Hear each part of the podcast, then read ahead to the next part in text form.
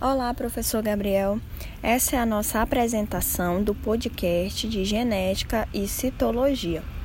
Nossa equipe é composta por Ana Larissa Silva Dantas Gomes e Andressa Santana Souza. Nós vamos falar sobre a estrutura e função da membrana plasmática. Entender o que é membrana plasmática é extremamente importante para compreendermos como uma célula interage com a outra e como mantém seu meio interno constante. Então, o que é a membrana plasmática? Pois bem, a membrana plasmática, ou também conhecida como membrana celular, é a estrutura que debilita a célula, separando o meio intracelular do meio externo.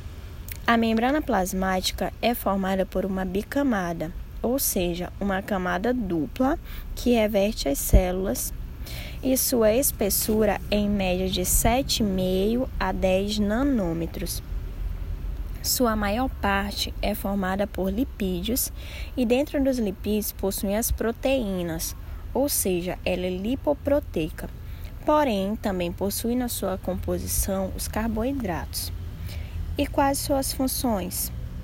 Dentre suas funções, a membrana plasmática isola a célula do meio externo, reveste a célula e faz suas interações. Ou seja, é através da membrana plasmática que as células interagem umas com as outras e com o ambiente em que elas estão inseridas. A sua principal função é a permeabilidade seletiva. Isso quer dizer que as substâncias vão passar pela membrana plasmática e vai existir uma seleção. É a membrana plasmática que vai escolher quais substâncias podem entrar e quais substâncias sair das células.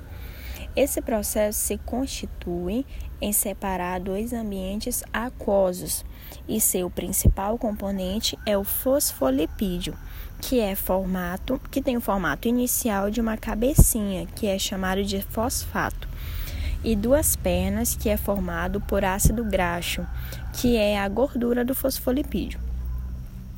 Os fosfolipídios não são estáticos, eles têm estruturas totalmente dinâmicas, que, ou seja, eles ficam se movimentando.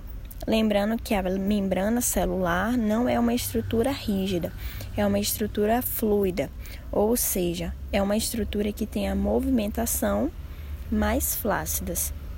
E essa é a nossa conclusão sobre o nosso podcast. Obrigada.